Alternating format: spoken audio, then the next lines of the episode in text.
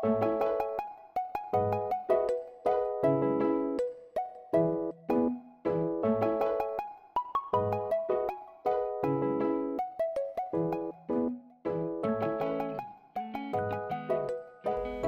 はようございます。菊ナヌクは岐阜県飛騨市の喫茶店。喫茶ナヌクが配信するポッドキャストです。え皆さんは平日のお昼とか何食べてますか？僕は最近あんま食べてないんです。最近っていうかうんしばらく。平日はあんまりお昼食べなくて。でお昼とかね食べるとちょっと体がだるくなっちゃう時があったりするんで食べようにしようと思ったんですね。でもどうしてもお腹が空くんですよ。なんでお腹空くのかなって思ってたら朝ごはん食べてるからなんですよね。朝に何かしらまあ糖質とかが多いんですけど食べるとそれを消化する時に糖質を消化する時にまた空腹になるらしいんでじゃあ朝も食べるのやめようと思ってなので平日はね朝と昼食べない日の方が多いです。コーヒーだけ飲むかな。あと飲み物ちょっと飲んだりしますけどあんま食べないようにしててで夜まあ普通に食べる。人並みに。っ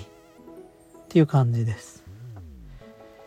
うん。えお昼食べなくて大丈夫ですか？って言われるんですけど僕は大丈夫です。今までなんか20回ぐらいファスティングもやってきたり してるってのもあるんですけど、まあ、食べないことで体の中で何が起きてるかなってのがぼんやり想像がつくんでいいかなと思って。いわゆるオートファジーですね。16時間ダイエットって言われるような、うん、ものですね。自分のな口の中から栄養入ってこないから自分の体にあるものを分解して栄養に変えるっていう作用が起きてるはずなんですけど、ま、調子いいですね。でただそうするとお昼に食べないから週に1回ぐらいはそれをまとめて自分の好きなもの食べようとか食べたいもの食べに行こうとか思ってカレー食べに行ったりパン買いに行ったりあと王将で大好きな天津ラーメンを食べに行ったりですね。それを週に1回だけまとめてドンってやる感じです。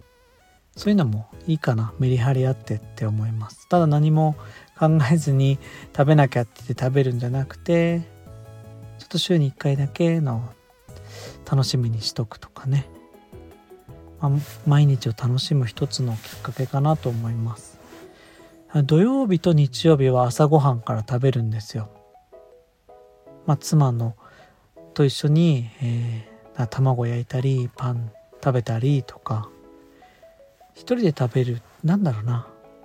平日のは昼間を食べないために朝食べてないんですけど、まあ、土日は、うん、楽しく食べれる。昼も楽しく食べれるから。そういう時はねしっかり食べるようにしてますね。なのに全然痩せないんですよね。僕普通に食べとったらどうなるやろっていうぐらいな感じのねせっかく16時間以上空けとんのに。でも体の調子は良くてウイルス系の風邪にもあまりかかりにくいんですよね。風邪もあんまりひかないしやっぱり食べ物を分解しているっていう風に細胞が集中するのが減ってるんでその分こう免疫力が高まってる。そっちに労力を回せるっていう風になってるんじゃないかなって思ってます。これもねあくまで想像で体の中で何起こってんのかなって予想してるんですけどどうしてもね物食べたりとかするとそっちの分解する方に細胞が動き出すんでその分化をしなくていいっていうことは他のことに細胞が動ける、まあ、つまりまあ普段肌をきれいにしたりとか髪をツヤツヤにしたりとか、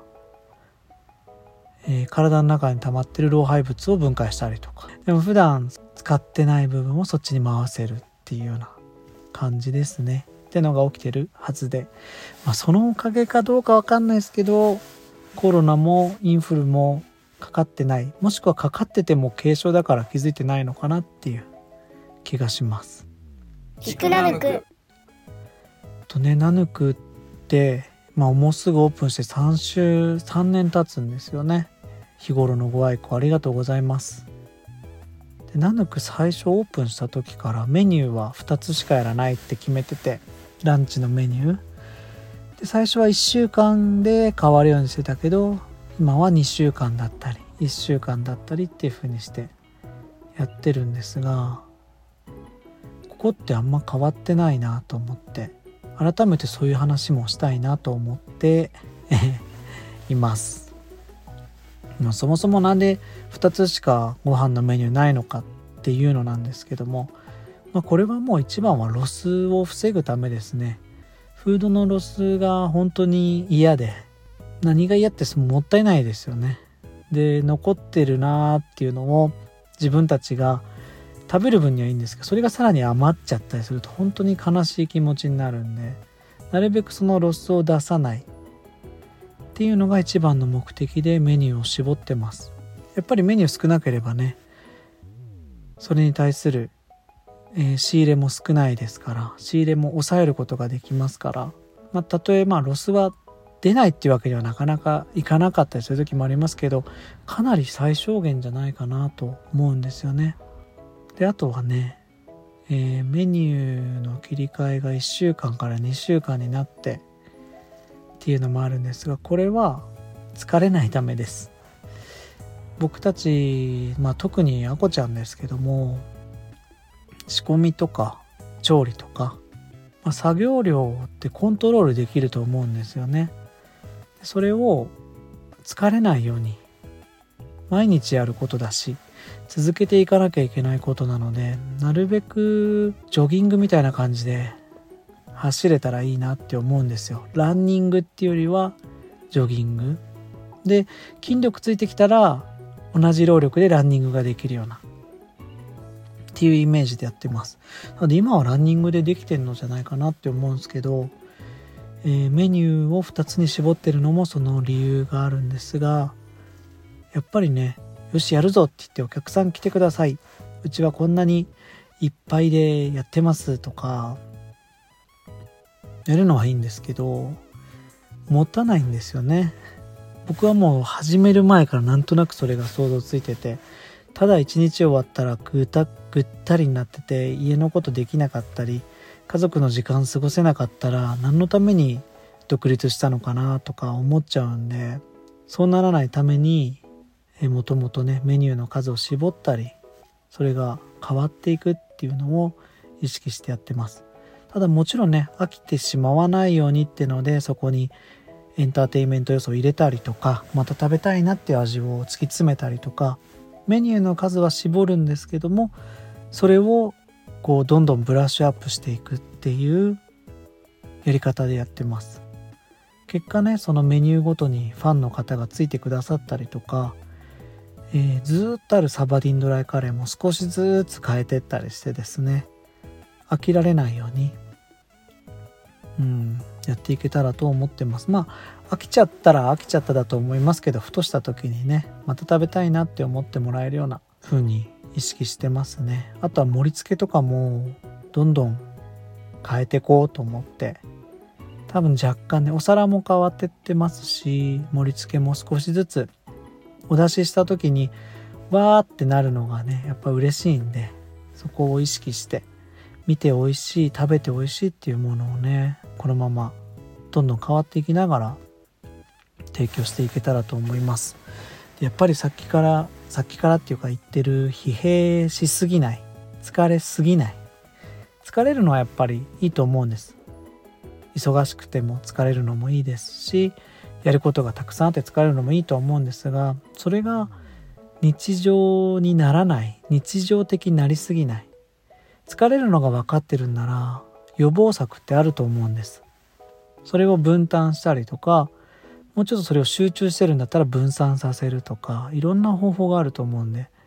これを当たり前としてやらないってのを意識してやってます。えー、まああこちゃんの仕込みが大変ならちょっとそれを昼と夜に分けて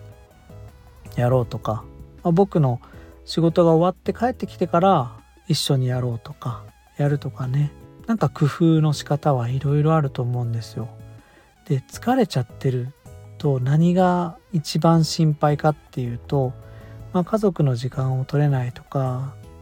いろいろありますけども一番はですね余裕がないといいサービスってできないと思うんです。目が回らないというかそこまで。やっぱりうちのお店は食べていただくのももちろんなんですけども美味しいご飯を。ゆっくりと過ごしてもらって気持ちをこうぼーっとしてもらうのも嬉しいんですしなんだろうリフレッシュしてもらえる。そこにいる時間がその人にとっていい時間だといいなって思うんですよね。でそういうサービスをこっちからそういう風にしてくださいねって言ってる僕らがざわざわしてたらお医者さんの何て言うんでしたっけ？医者なのに病気になっててどういうことみたいなの。それはありますけどね。えことわざ忘れちゃった。後で音声に入れといてもらいます。医者の不養生な。やっぱり僕らがそういう風に過ごしてほしいって言ってもらってるの言ってるのに僕ら自身が疲弊してたらあれ？ってなると思うんですよね。だからやっぱり僕らが余裕のあるお仕事をしながら楽しく生活をしてそれの中の延長線上にお客さんの過ごしてもらう時間っていうのもあるっていうようなそこの方程式というかそこの関係は大事にしたいんですよね。まあ、でもそうやって少しずつジョギングからランニングって言ってましたけど筋力はついてくんで経験をしていけばやっぱり、うん、ついていきますからそれがね同じ力の入れ方でもうちょっといいクオリティになっていくとかハイパフォーマンスができるみたいなねのはできると思うんで今だと本当2月が1週間でメニューが変わるっていうのも今までの経験があるからできるんですよね。でこの1週間で変わるっていうのは正直2月って飲食店業界全体的にだと思いますけどかなり下がるんですよね売り上げが。いろんな理由あると思いますけど日八とか言いますよ。2月8月だっけな。行ったりしますけど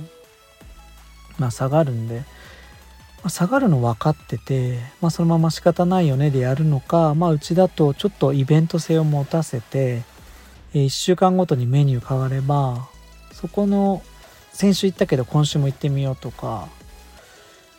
なんかねちょっとこっちから来てもらえるこうきっかけはどんどん出したいなって思うんです。お店から行きたいなって思う要素っていっぱい発信できるなと思って。うちだと食べ物がメインになってくるかなと思うんですが、まあ、そこに過ごす時間だったり飲み物デザートあとはまあイベント的なわかんないですけどね。うまく言えないけど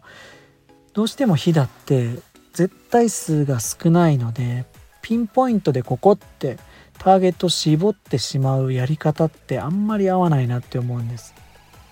でも僕らが発信していることによって誰かの何かに刺さるっていうのがうーん ABCDEFG とかいっぱいいろんなタイプの人それぞれ見えると思いますがどこかの何かにタイミングで刺さる場合があると思うんで、うん、でうちのお店のことを知っといてもらえればなんか過ごしやすいかなって思うんですよね。まあ、このポッドキャストを始めたきっかけの一つも僕らのことをこうやって話しておけば知ってもらった上で来てもらえるから、えー、能動的に情報を取っていただいてる方は多分思ってたのと違うってのにはあまりなりにくいかなって思うんですよ。まあ、実際にそういうのは多少あると思うんですけどもどうやったってそういうね流れていく受動的な情報じゃないところで発信してってそれぞれの人が受け取ったイメージで来てもらう。たまたまそれが刺さるとか今回のメニューが美味しそうとか。ちょっとねこっちからやっぱりその行きたいなって思ってもらえるきっかけを発信するのは重要なポイントだと思うのでかなり意識的にはやってますけどね。2対2対6のバランスっていうんでしたっけ？ありますよね。よく言う。2対2対6って黄金比なのかもしれないんですけど人間関係でもよく言いますよね。自分が何をしても絶対に好きでいてくれる人が10人いたら2人はいる。で自分が何をしようが絶対に好きじゃない人が10人いたら2人はいる。で残りの6人はどちらでもない。その行動とかによって嫌いになったり好きになったりとか動く人たちだから動く人たちだからっていうかそういうバランスだから、えー商売とかそういう発信するんだったらその6割の人に向けてやるようにしましょうってよく言いますよね多分。違うかな。もうその10人のうち2人の人は何があっても僕たちのことをずっとこう支えてくれる好きでいてくれる人たちもいるしそこはもちろん大切にしながら何やっても嫌だって思う人は2人いるんで、まあ、そこの人たちに気に入ってもらえるようにやるっていうよりは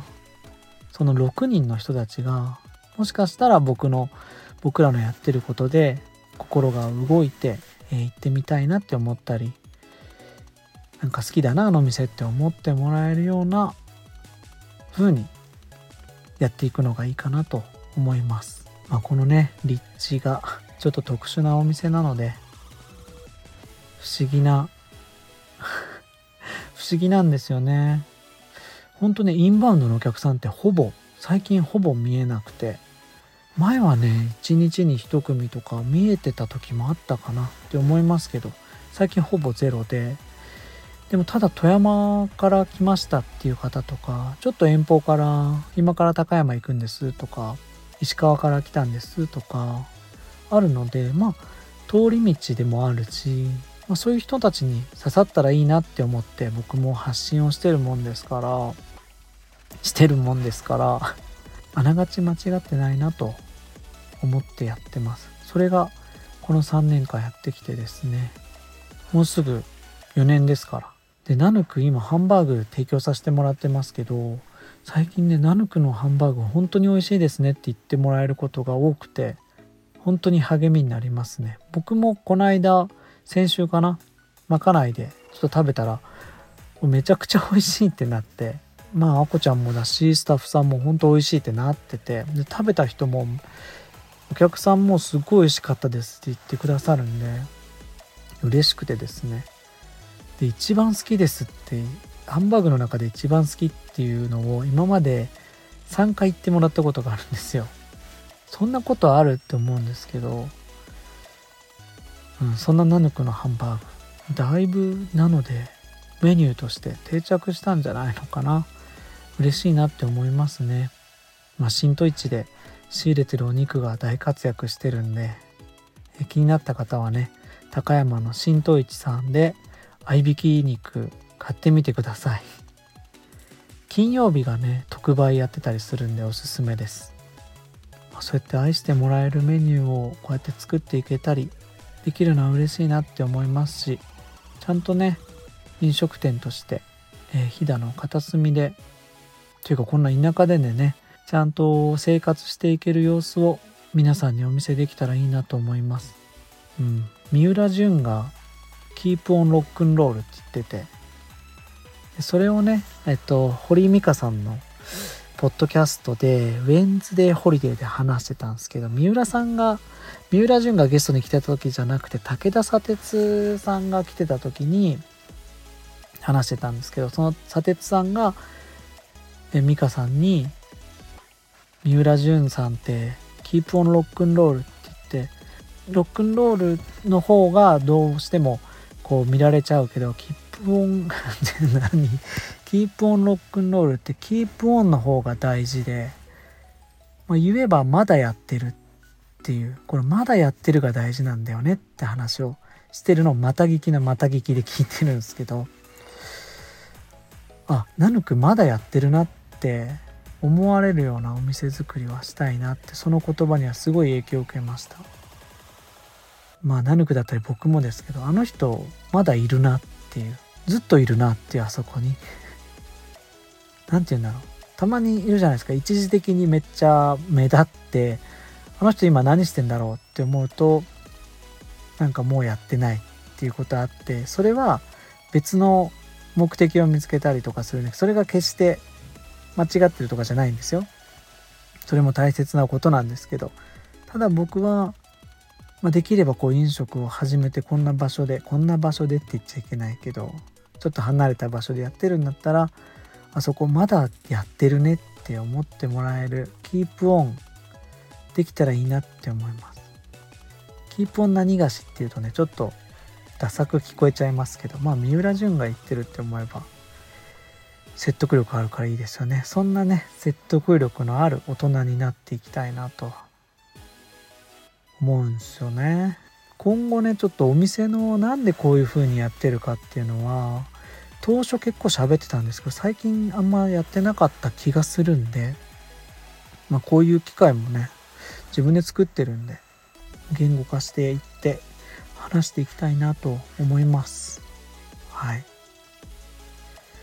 でね来週ちょっとね最近またサボりがちになってたポッドキャストですけど